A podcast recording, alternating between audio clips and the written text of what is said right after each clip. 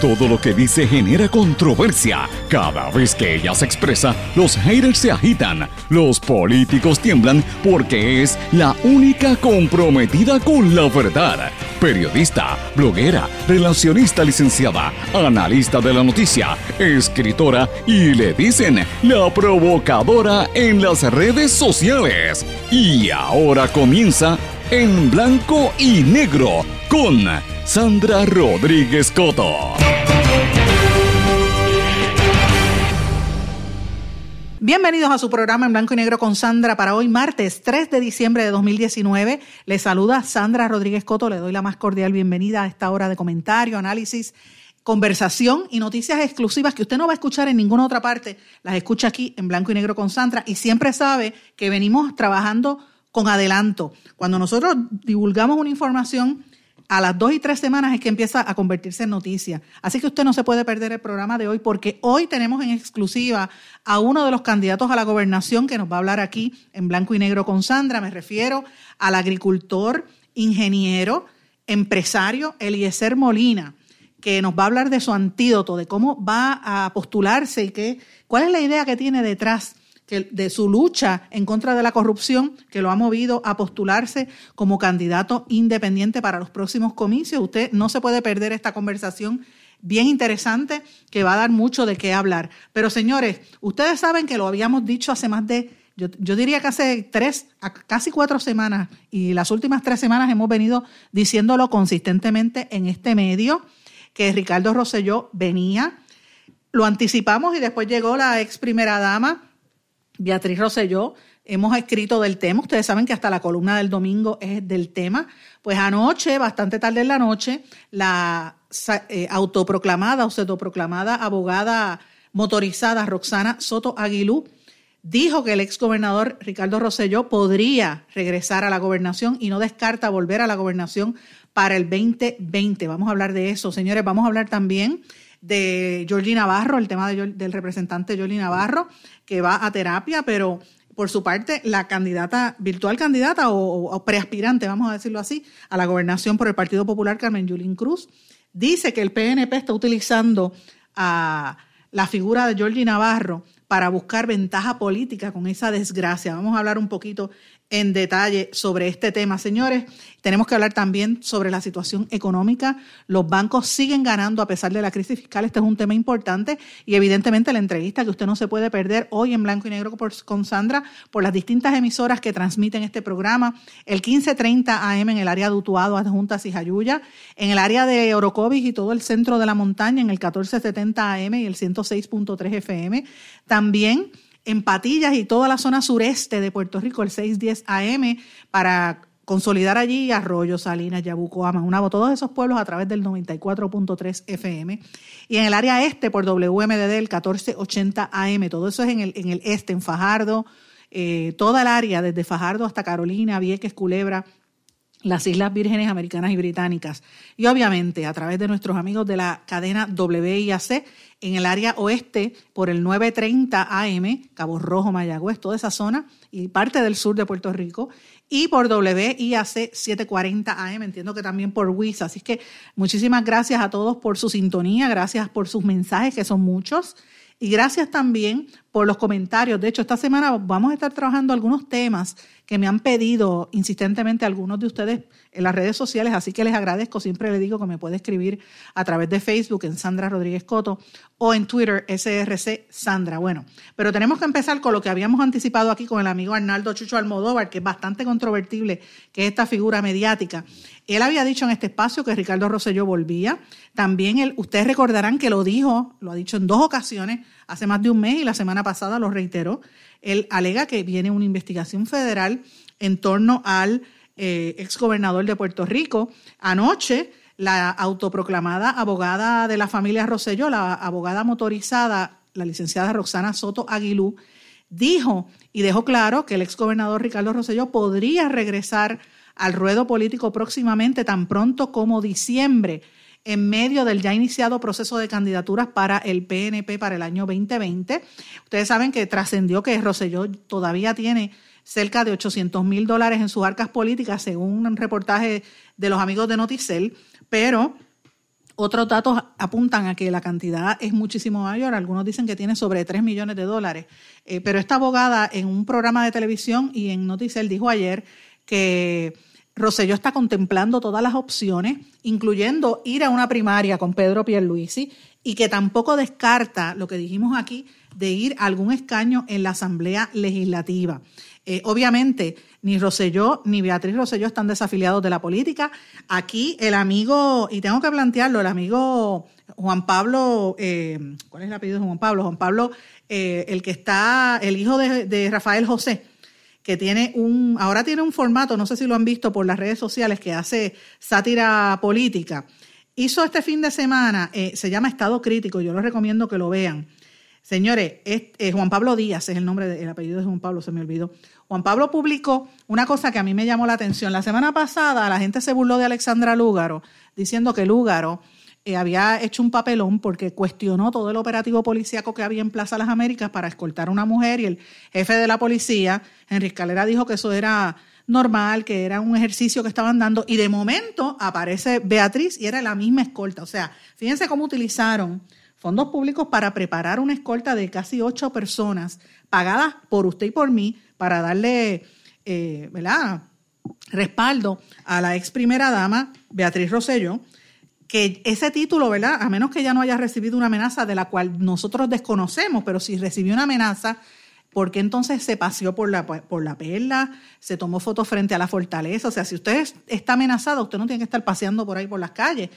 ¿Por qué lo hizo? ¿Por qué puso a los mismos policías a tomarle fotos? Esas son preguntas que hay que contestar. Así que evidentemente se confirma lo que hemos estado diciendo, que esa movida de la ex primera dama y su escolta desde el aeropuerto y todos los sitios que fue pues evidentemente tiene ahí algo que ir, algo detrás de todo eso.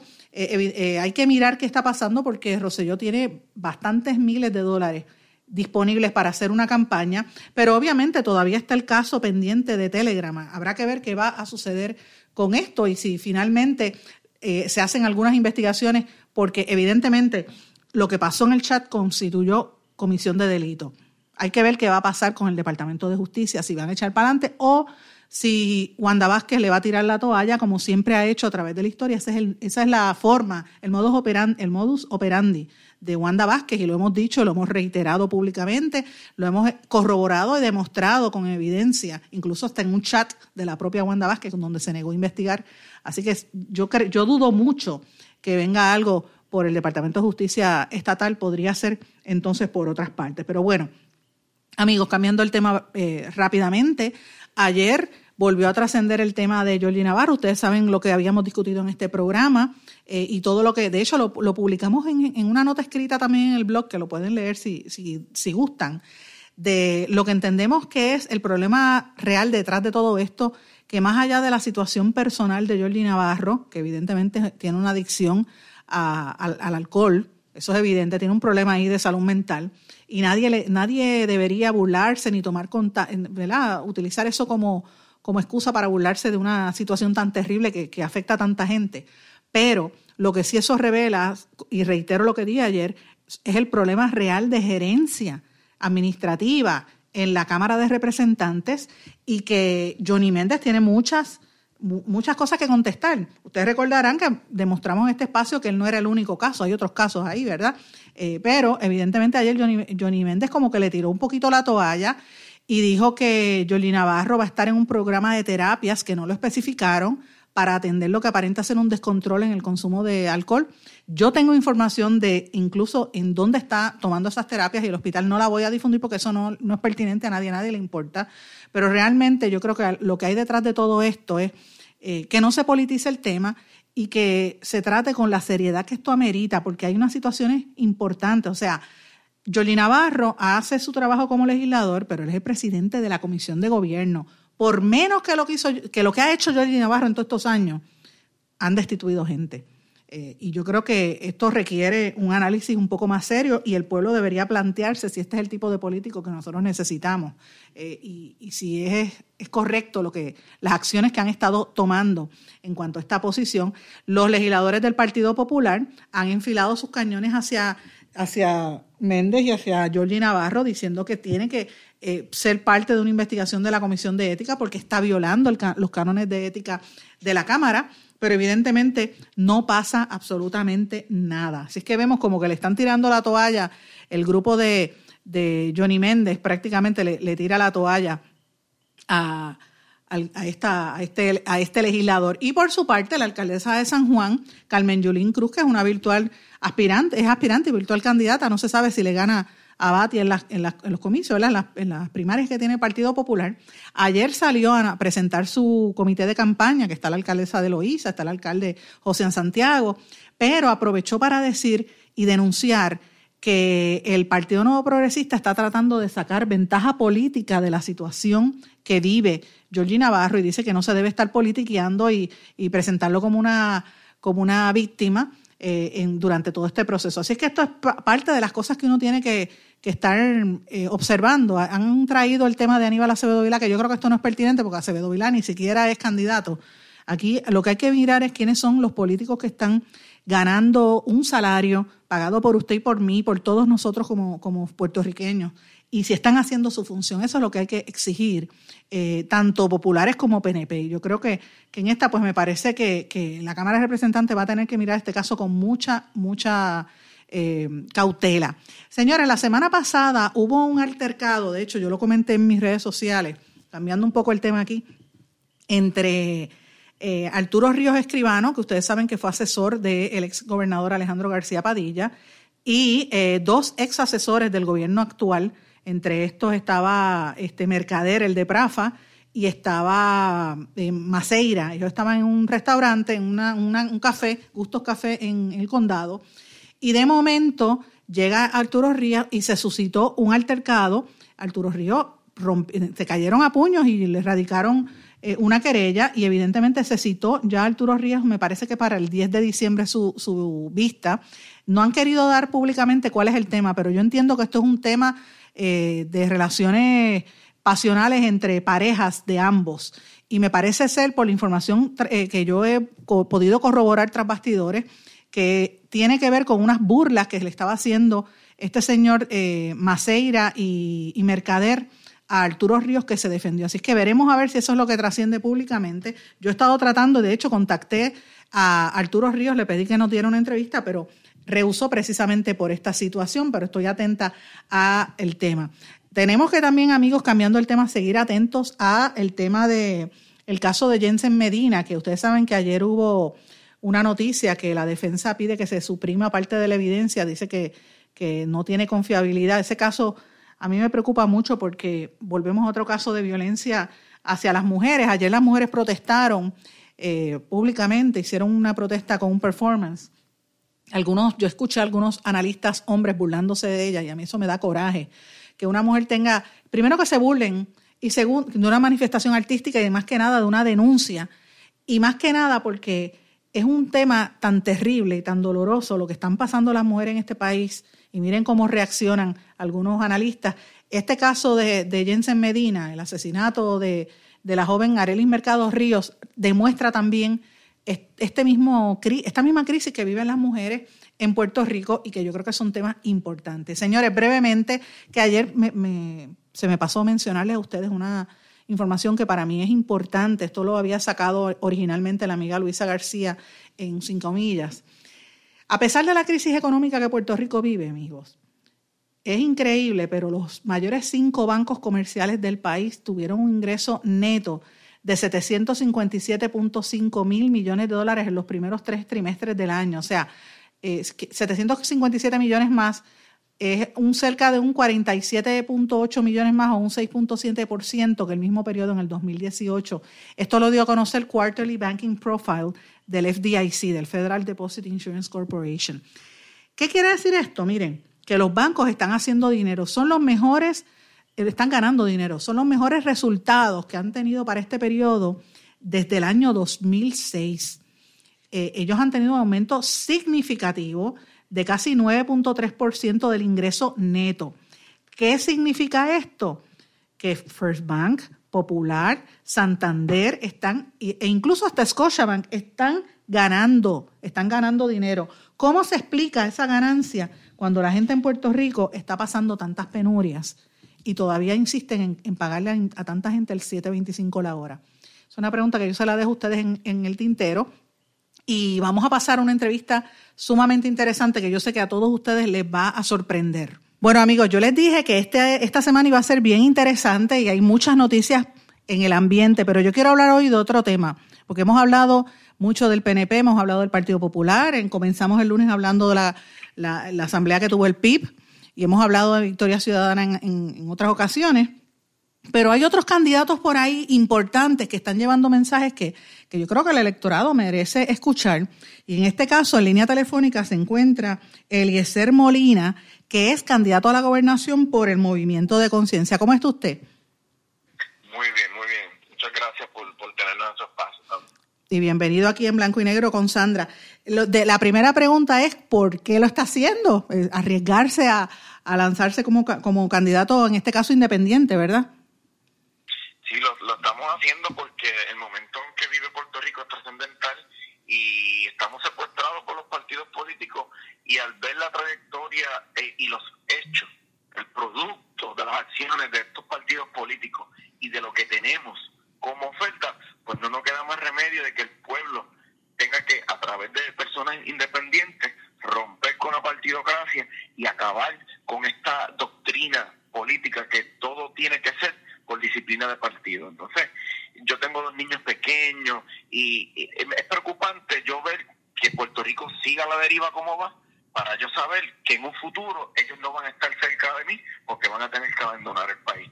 Y para que mis hijos digan, yo me tuve que ir de Puerto Rico a mis nietos porque, tu, porque mi papá no hizo nada, eso es inaceptable. Así que Elisa Molina decidió aplicar los conocimientos que tiene, ¿verdad? Para poder tener una mejor sociedad y que los puertorriqueños vuelvan a ser felices como en un momento dado lo fuimos. Y en base a eso es que nos dirigimos, acabar con la corrupción, que sea todo afín a nuestra sociedad y no afín al capital financiero como hoy día es.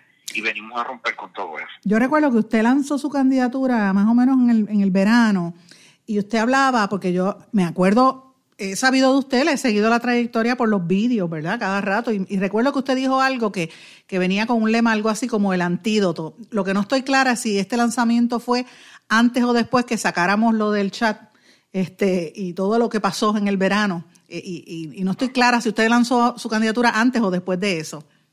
Pues mira, Sandra, la realidad es que fue una semana antes de que reventara el chat. Mi madre. una semana antes de que nosotros nos posteáramos allí frente a los portones y estuvimos 12 noches ininterrumpidas donde pernoctamos hasta que el gobernador Ricardo Rosselló renunciara. El día que nosotros proclamamos ahí el antídoto que lo hicimos público, ese día, bueno, esa tarde, el ex gobernador Ricardo Rosselló mandó a cerrar toda el área del Paseo de la Princesa y estuvimos dando el antídoto rodeado de la policía por todas partes en el viejo San Juan, allí en la calle Clara Lea, allí frente a los portones. Eso está grabado en, mi página en Facebook, lo pueden ver, o en la página en Facebook del Movimiento Conciencia, como el gobernador en aquel entonces, pues literalmente nos rodeó con la policía y nos cerró los accesos para impedir que llevásemos a cabo el mensaje del antídoto. ¿Por qué? Porque llevamos tiempo, tiempo poco a poco, diciendo cuáles son los componentes del antídoto que venían a atacar a la corrupción, al capital financiero, que en realidad es lo que tiene secuestrado a los puertorriqueños y nadie tocaba ese tema. Y me ha traído muchos problemas personales que estamos listos y dispuestos a enfrentar porque a esta gente hay que detenerlo y los vamos a detener. En Puerto Rico muchos comentaban que había que hacerle cambio a la constitución porque había que sacar a un gobernador, eh, ponían eh, distintos tipos de, de enmiendas que en realidad no es el problema aquí. El problema es que nosotros tenemos una constitución que está atada y le da rentabilidad al capital financiero como lo son la triple extensión contributiva, donde usted tiene que un municipio tiene un estado en quiebra, pero estas personas de capital financiero vienen aquí, emiten bonos y no pagan contribuciones, están intentos. Usted tiene unos bonos de obligaciones generales donde primero usted cuenta unas pensiones, usted cierra escuelas, usted afecta los servicios esenciales de nuestra sociedad antes de no pagar unos bonos. Y eso es corrupción. Eso simplemente le da rentabilidad al capital financiero. Y venimos señalándolo desde hace años. ante eso, pues decidieron actuar en contra de nosotros, como no lo han hecho en carácter ni personal con nadie de los partidos, ni con los propios partidos políticos. Cuando usted dice... Se expresan libremente. Pero Alicia Molina le envía a la policía donde quiera que va, porque no es la primera vez. También nos pasó el 20 de septiembre antipasado, donde nos cerraron el morro. Todos los accesos del viejo San Juan, y también está grabado, la policía estatal y la policía municipal. O sea, pidieron el acceso a todos. O sea, que usted está diciendo que, que hay una persecución porque usted cada vez que va a hablar es en contra del sistema económico y por eso es que le caen arriba. Por supuesto. Nosotros en los videos hemos dicho y hemos descifrado cómo es toda esta estructura, desde el primero hasta el último. Es más, hemos exigido que le digan a los puertorriqueños cuál ha sido el retorno de inversión que hemos tenido al dar una exención a las personas de la ley 22 ese rendimiento de capital nosotros lo queremos ver y nunca ha habido, nunca nos han expresado ni siquiera un número. Todo lo contrario, los protegen, los continúan protegiéndoles, le aumentan las garantías, le entregan nuestras playas, construyen a mansalva, le otorgan unos permisos que, que, que, que usted, usted para hacer una remodelación en su casa tal vez tenga que estar más de un año para que le den los permisos. Estas personas en dos o tres semanas están construyendo, así sea en la zona marítimo terrestre. Nosotros denunciamos que Tania Vázquez tenía una estructura de corrupción en recursos naturales. Mm. Tan es así que me acuerdo cuando fuimos por primera vez, todo el mundo me decía, usted está loco, usted está loco, usted está loco, ¿eh? Que tuvo que renunciar. Y no lo dijimos una semana antes de, antes de que renunciara, meses anterior. Y, poco a poco hemos mostrado y evidenciado que sabemos quiénes son esos malandrines y venimos detrás de ellos porque en Puerto Rico la ley la hacen políticos corruptos.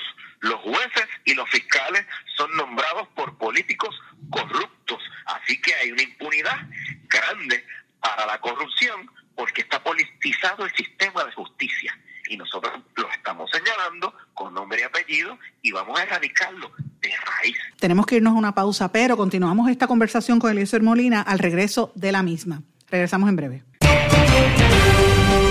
No se retiren, el análisis y la controversia continúa en breve, en blanco y negro, con Sandra Rodríguez Coto.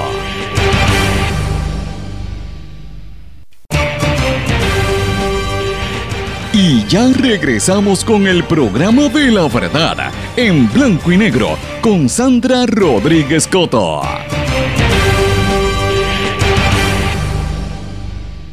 Amigos, regresamos a En Blanco y Negro con Sandra y vamos a continuar con esta entrevista exclusiva con Eliezer Molina, el candidato a la gobernación por el Movimiento de Conciencia. Y usted está, yo recuerdo que usted también se presentó en una vista del, eh, una vista congresional, ¿verdad? Que hubo aquí en San Juan, me parece que fue en el Roberto Clemente, si no me equivoco, y fue bastante elocuente, que, cayó allí a medio mundo porque la gente se quedó eh, sorprendido con sus declaraciones.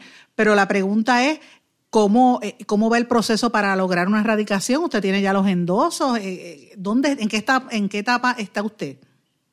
Lo que pasa es que la, ley electoral y la Comisión Estatal de Elecciones impiden a los candidatos independientes que comiencen el proceso hasta el primero de diciembre. Hasta este domingo que comenzó ahora. Ahora es que nosotros vamos a comenzar con el recogido de endosos y tenemos hasta el 15 de febrero. Personalmente, pues, y que otras personas tenemos que recoger 20 mil endosos, que es lo que ellos me requieren. Sí tenemos un pool grandísimo, tenemos un pool grandísimo y, entiendo no vamos a tener problemas con alcanzar ese, ese, número. Me preocupa mucho los que van a correr para legisladores. Estas personas sí, eh, pues se van a ver afectadas porque eh, no es lo mismo. Eh, tienen que, algunos acumulan que se les hace más fácil recoger endosos en todas partes, pero los demás no pero con nosotros, Elisa Molina no viene solo, viene con una ola también de candidatos independientes para el Senado y para la Cámara de Representantes, y de hecho, para alcaldías también como él, Juan Carrosario en la alcaldía de Aguadilla. Este, Puerto Rico cambió. Muchas personas le dicen, mira, esto puede diluir y hacer que vuelva a ganar el PNP, pero es que esto no es así, porque cuando usted saca los números, puede notar que en las elecciones pasadas si usted suma la cantidad de votos que sacaron Alexandre Lugar, Manuel Sidre, que sacó el Partido Independentista y esta PP, no suman el 50% de los votos que sacó Ricardo Romero. No. Pero 600 mil personas que no votaron. Y no votaron porque no se sintieron atraídos la oferta que se les estaba presentando en aquel momento. Así que nosotros apelamos a ese, porque esto es matemática, apelamos a esa cifra, más apelamos a las miles de personas que se sienten defraudadas por las acciones de sus partidos, que lamentablemente han actuado continuamente de la misma forma. Pero hay, pero hay una realidad, don Eliezer, hay una realidad y es que eh, eh, es difícil competir contra una estructura. Los partidos políticos establecidos tienen la maquinaria, tienen el acceso a los medios corporativos, eh, salen en los lugares, la gente los sigue, los reconocen. ahora mismo estamos debatiendo, llevamos varios días en, este, en, este espacio, en el blog, denunciando la situación, por ejemplo, de Jordi Navarro, eh, cómo le dan para adelante y para atrás a un tema que en cualquier otra circunstancia, si fuese en el sector privado, yo ya se hubiese atendido hacía tiempo, eh, pero se le permite por, porque lo reconocen, porque una persona conocida sale en la televisión, y, eh, pero ustedes no, ustedes son desconocidos. ¿Qué usted va a hacer para lograr que la gente empiece a identificarlo? Pues nosotros lo que hicimos fue utilizar nuestras redes sociales, las plataformas sociales, donde son gratuitas y no tenemos que enfrentarnos a, estos medios corporativos donde publican, son dueños de la opinión publicada, ellos publican según quien le pague y cuánto le pague, ¿eh? pero ellos no son dueños de la opinión pública, que es lo que los medios de las redes sociales sí pueden alcanzar. Y hemos hecho un esfuerzo sumamente titánico, Elisa Molina, el Movimiento de Conciencia, para mover nuestras redes sociales al punto, y lo pueden verificar, que hoy día usted entra a las redes sociales de cualquiera de los políticos en Puerto Rico y ninguno tiene más reproducciones que la página de Eliezer Molina y nunca en mi vida le he puesto ni siquiera una peseta para impulsar cualquier tipo de, de, reproducción que nosotros hagamos, porque eso sería engañarnos a nosotros mismos. Nosotros tenemos que medir en base a la realidad cuál es el alcance del trabajo que estamos realizando.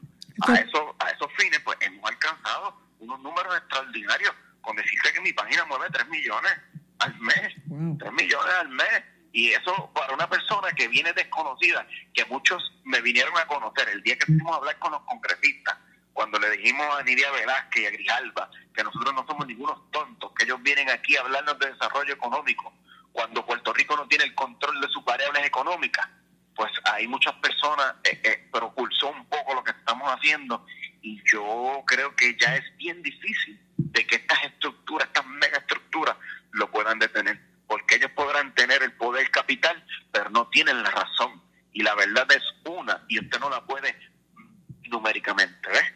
Y contra la verdad, nadie puede. Así que ellos podrán hacer sus megapropaganda y, y utilizar las estructuras como la Comisión Estatal de Elecciones para repartir dinero, pero nosotros no vamos a utilizar ni dinero de la Comisión Estatal de Elecciones, ni vamos a recoger dinero a las personas, porque muchos dicen, no vamos a coger el fondo electoral, no vamos a utilizar el dinero de la Comisión Estatal de Elecciones, pero le vamos a pedir dinero a la gente. Es lo mismo, Sandra. Eso fue lo que hizo Alexandra Lúgaro.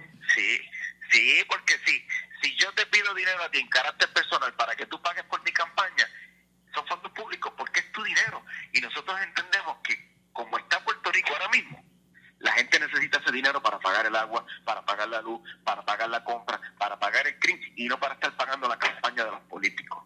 Es hora que los puertorriqueños le demos una lección a estas personas de que basta ya de estar gastando el dinero del pueblo para levantar ellos la imagen de plataformas corruptas que son los partidos políticos y, la oferta que esta gente siempre nos está presentando. Y ustedes van a, me, dijo que tienen candidatos para la Asamblea Legislativa también así, tenemos candidatos para, para el Senado, para la Cámara de Representantes y para alcaldes también.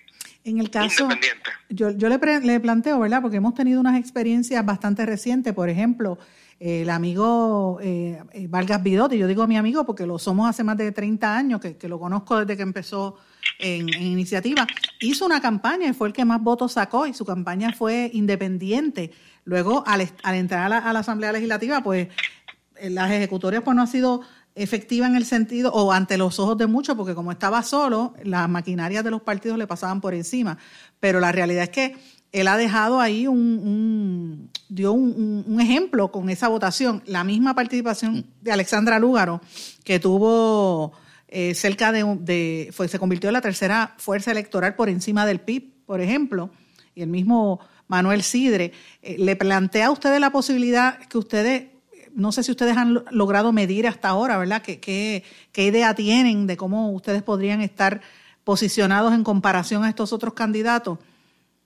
Estamos muy bien, según en base a los análisis que hemos hecho, gráficos. Esto lo llevamos bien científicamente medido. Por las redes sociales tenemos mucho mayor empuje que el Partido Independentista, que la propia Alessandra Lúgaro. Los números están ahí. Cada vez que Eliezer Molina hace un video, pues las reproducciones son increíbles. El último fue ayer, un domingo, a las 11 de la mañana. Iba por más de 160 mil reproducciones, con un reach de más de 350 mil. Y eso se está haciendo gratis, porque las personas ya están entendiendo la legitimidad de lo que hacemos. Simplemente estamos educando, estamos fiscalizando, estamos diciendo cómo vamos a construir un pueblo, una sociedad afín a su gente y no a la politiquería que estamos acostumbrados a verlo. Y se van a sorprender quien crea, quien crea que los candidatos independientes no van a tener posibilidades. Pues mira, lamentablemente no puso el oído en el piso. Los puertorriqueños se cansaron de votar por los partidos, van a dar una demostración genuina de lo importante que es. Y yo quisiera que los puertorriqueños escucharan esto. Muchos les van a decir que si no tienes cámara, que si no tienes senado, no puedes trabajar. Está en el elector votar por candidatos independientes, por candidatura, y no estar rajando una papeleta ni votando por una insignia, porque ahí es que entonces entran estas estructuras que las restan el libre albedrío al individuo. Y te pasan personas como por ejemplo Georgie Navarro, Emil Vázquez, podemos nombrarlos aquí, pero si usted vota por candidatos independientes, estas personas no están atadas a ninguna disciplina de partido y se les respeta su libre albedrío y que ellos en carácter personal voten por lo que mejor entiendan que sea fructífero para el pueblo. Y hacia eso es que tenemos que dirigirnos porque hay que reevolucionar. Tenemos que hacer las cosas de una manera distinta para poder alcanzar resultados diferentes que sean con un producto verdad mejor y de alcance mayor al que hemos tenido. Y eso lo logran los candidatos independientes, no los partidos, porque si usted vota por un partido, pues ellos van a votar por su ideología, por su plataforma, y aunque los números y la data empírica le muestren que van a tener un resultado erróneo, ellos lo van a hacer porque es lo que le impulsa su ideología, es por lo que su partido los disciplina. Vamos, así mismo le llama. Y si usted vota en contra de lo que propone el partido, te votan. Pero, Entonces, ¿dónde está libre albedrío? Pero hay una situación real, ¿verdad? Para, para eso son colectividades. Este, siguen una línea ideológica o lo que sea, ¿verdad? De su líder eh, independiente, pero o de su líder eh, particular. Pero en el caso de un independiente, usted está planteando, y yo le pregunto más o menos cómo se compara con los demás, y usted me, habla de, de unas cifras que lleva midiendo en las redes sociales. Pero la verdad es que la, la, población en Puerto Rico es una población que está envejeciendo, que no necesariamente están todos en las redes sociales, a pesar de la, de la gran eh, profundidad y la gran difusión que tienen estos medios y que, la, por ejemplo, las audiencias mayores están cada día entrando más a, a, a las redes sociales, pero no todos están ahí. Hay mucha gente en los campos que ni siquiera tienen internet y prefieren conectarse a medios tradicionales como la radio, como la misma prensa. Eh, ¿Cómo usted hace para lograr entrar a esos medios tradicionales y que le den el espacio? Pues mira, lo estamos logrando porque hemos, hemos, hemos tocado las puertas, uh -huh. pero le hemos dicho nuestras condiciones. Nuestras condiciones es, mira, nosotros hacemos un trabajo social, así que nosotros no, no podemos no podemos estar pagando ni vamos a pagar. Si ustedes tienen la oportunidad de brindarnos su espacio para lograr un mejor cambio, pues así lo van a hacer. Por ejemplo, Rubén Sánchez, a mí me entrevista en varias ocasiones y él mismo me llama y me brinda la oportunidad. Y yo se lo dije y él me escuchó y, y, y, y nos dio la oportunidad. Y usted también lo está haciendo y vamos viendo cómo personas se abren a que, la, a, que a, a, utilizar sus plataformas para que el pueblo que no está en las redes sociales pueda escuchar estas voces que no necesariamente están respaldadas por el gran capital o el capital financiero, que mueven a los partidos políticos, como Pedro Pierluisi. Pero si nosotros alcanzamos ahora el total de los endosos, yo le aseguro que cuando entonces lleguemos a los debates, vamos a poder llegar al oído de estas personas que no están atadas a las redes sociales. Pero el mundo cambió, Sandra. Tan uh -huh. es así que el periódico lo regalan, ya la gente no ve televisión, La gente ahora con su teléfono ya no necesita ni una computadora ni un reloj. Y es a través de esa herramienta donde nosotros dirigimos nuestro esfuerzo mayor para poder alcanzar lo que hemos logrado. Porque el mundo cambió. Y ahora usted con un teléfono, desde su teléfono, usted ve todo. usted ve todo lo que usted quiera. Y así ahí vamos. De hecho, en YouTube tenemos también un canal donde las personas que no tienen Facebook nos pueden ver, también en Instagram, también en Twitter. Poco a poco hemos, nos hemos ido moviendo para acabar todo este sistema de redes sociales y yo sé que hay muchas personas de avanzada edad que no lo tienen, pero hay muchos que sí. Y con la voluntad de personas como usted, que prestan sus medios para poder llevar este mensaje, pues yo eso es un interés genuino y yo le doy las gracias porque ustedes impulsan ese cambio. Amigos, tenemos que irnos a pausa y regresamos en breve a la parte final de esta entrevista en blanco y negro con Sandra. No se retiren, el análisis y la controversia continúa en breve, en blanco y negro, con Sandra Rodríguez Coto.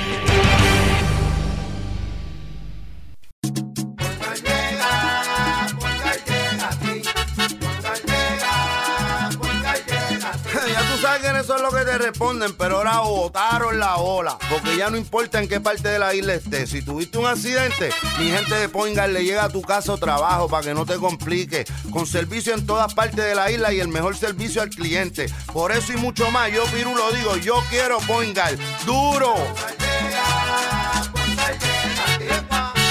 Beneficiario de Vital, llegó su momento. Es hora de cambiarse al plan de salud Menonita. Únase a los miles de puertorriqueños que cuentan con acceso directo a hospitales, médicos y especialistas alrededor de la isla. Beneficiario de Vital tiene hasta el 15 de diciembre para cambiarse al plan de salud Menonita. Más que un plan de salud, somos compromiso, somos servicio, somos su plan. Aproveche y cámbiese. Llame hoy al 1833-253-7721.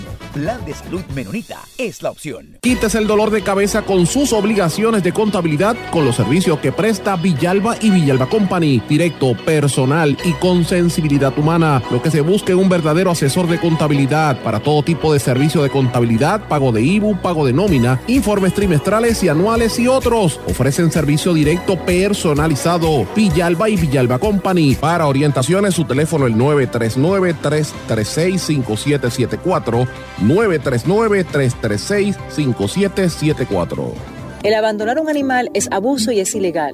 Si ya no puedes atender a tu perro, llévalo a un albergue o centro de control. Si lo abandonas en la calle, le estás garantizando una muerte dolorosa y segura. Evitemos tener animales sufriendo en nuestra isla. Reportar el abuso es tu responsabilidad. Así que si ves a alguien maltratando o abandonando un animal, llama inmediatamente a la policía al 787-343-2020. Comprométete.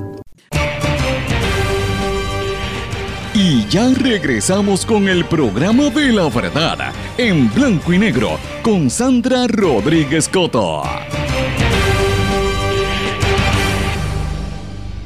Y regresamos a esta parte final de la entrevista con Eliezer Molina, el candidato independiente por Movimiento de Conciencia a la gobernación de Puerto Rico, hablando aquí en blanco y negro con Sandra. Yo realmente llevaba mucho tiempo que quería entrevistarlo, conocerlo, porque en este espacio vamos a entrevistar a todos los candidatos de los distintos partidos y siempre lo hemos hecho a través de nuestra trayectoria, siempre ha sido así. Me parece que esto es importante, que, se, que, haya balance, no sea solamente los partidos eh, o los mismos, los mismos candidatos de siempre, ¿verdad? El pueblo tiene derecho a conocer las diferentes alternativas. Ahora, quiero hacerle unas preguntas bien específicas. Usted eh, se presenta como independiente, como candidato independiente, con este movimiento de conciencia. Eh, vienen otros grupos, yo he, escuchado al doctor César Vázquez que ha hablado también de, interés, de su interés de organizar eh, un partido político, está el tema de Victoria Ciudadana que ya también se organizó. He oído de, ahora apareció creo que es un médico que también se va a postular como candidato independiente, o sea, va a haber variedad de, personas. Una de las preguntas básicas es, eh, ideológicamente, ¿dónde usted está ubicado? ¿Usted cree en, en, qué, cuál sería la solución para el estatus político según, su, según usted? Bueno, yo impulso la autosuficiencia. Tenemos que reducir la dependencia y necesitamos la soberanía para alcanzar el control de las variables económicas de Puerto Rico. Hablar de desarrollo económico sin poderes soberanos, pues eso es un disparate, que fue precisamente lo que le dijimos a los congresistas cuando ellos vinieron a Roberto Clemente.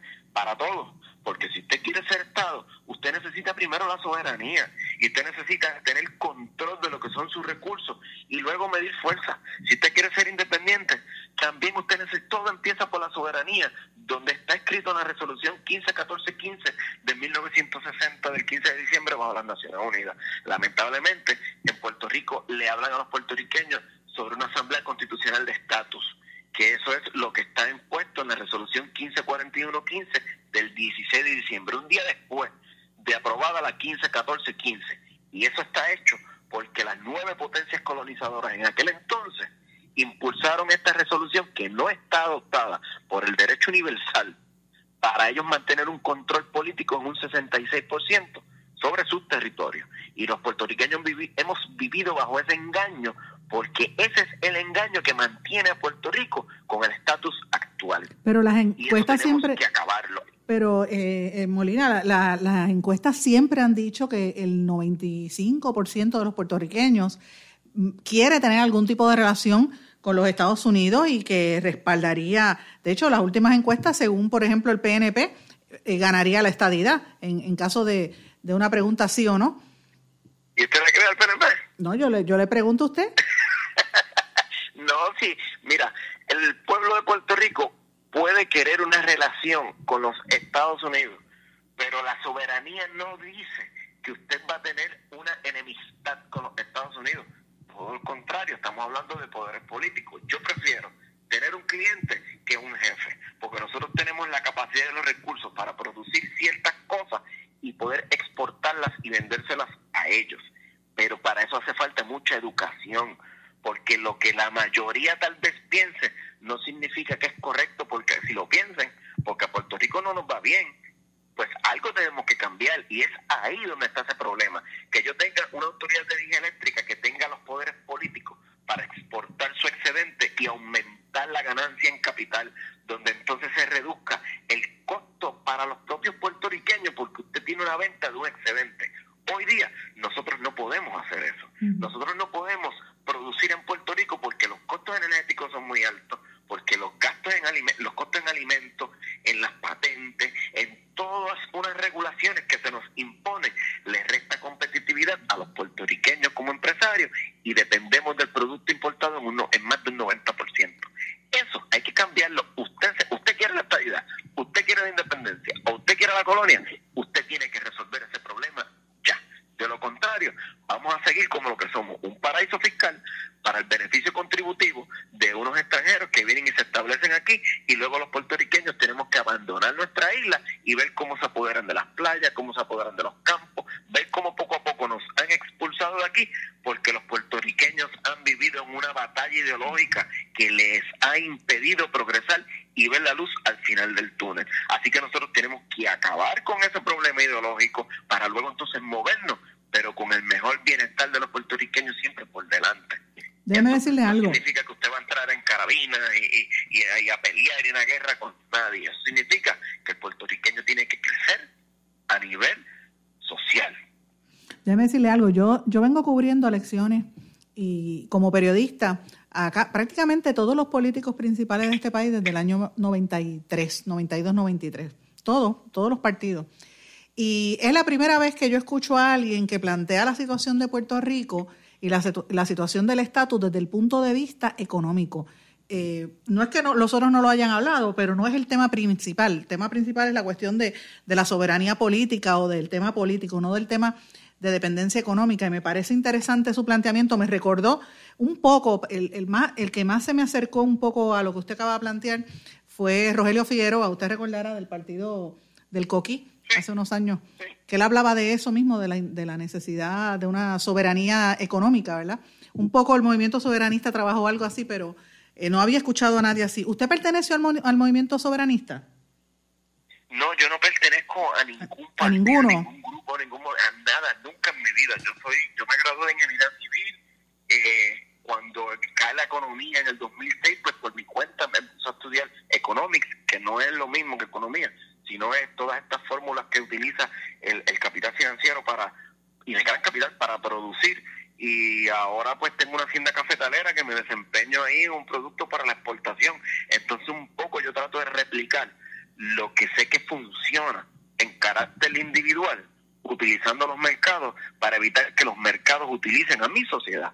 Y eso es lo que yo trato de impulsar, de que los puertorriqueños ya salgan de ese dominio que ellos tienen por el miedo, porque la palabra es miedo a crecer teniendo nosotros los, recursos. Por ejemplo, el café es la empresa que eh, como materia prima en el mundo lo que más capital genera detrás del petróleo. ¿Cómo es posible que los puertorriqueños, teniendo los recursos y las características ideales para poder hacerlo, no lo estamos haciendo? Pero viene la Coca-Cola y se apodera de nuestras tierras, y viene Nestlé y se apodera de nuestras tierras. Entonces, a ellos sí le va bien. Entonces, ¿por qué a nosotros no?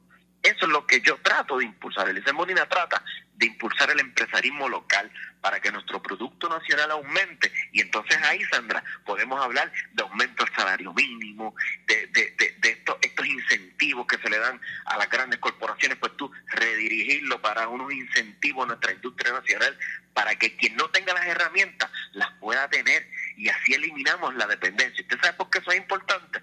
Porque si nosotros reducimos las importaciones, si nosotros aumentamos la autosuficiencia, el gobierno comienza a generar más capital y cuando el gobierno empieza a generar más capital, se reduce el endeudamiento público. Pero si nosotros tenemos más quiebra, más emigración, más desempleo, se continúa retirando la población que está avanzando en edad, los gastos aumentan, se reducen los ingresos y ese es la punta de lanza que utiliza el capital financiero para que las sociedades vivan a base del endeudamiento público. Nosotros conocemos cuál es ese diseño y venimos a romper con lo que ellos han hecho aquí. Y eso nos lo hacen a nosotros, se lo hacen a Chile, se lo hacen a Ecuador, se lo hacen a los mismos Estados Unidos. Vamos, no nos vamos a engañar. Aquí hay estados que están en crisis económica. Estados Unidos tiene una deuda pública que es la mayor del mundo, porque los, el capital financiero actúa así sobre los pueblos. Y si nosotros conocemos, Andrés, cuál es el, modo que ellos operan, ¿por qué no vamos a enfrentarlo? ¿Eso es socialismo? Yo creo que sí. ¿Cómo? ¿Usted se identifica como socialista? No, no yo no estoy hablando de socialismo. No, por eso pregunté que si, si se identifica como con, el socialismo. No, no, no, yo no, ni, ni socialista, ni comunista, ni capitalista. Simplemente esos son modelos económicos anticuados. Y yo creo que en mi sociedad es hora de que pueda ser un diseño económico afín a nuestra sociedad donde responda para el mejor beneficio de nuestro pueblo y no del capital financiero.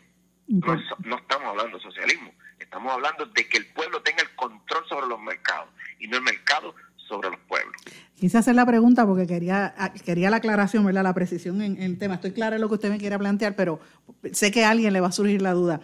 Si una persona, si una persona quiere eh, contactarlos o, saber de ustedes, ¿qué puede hacer?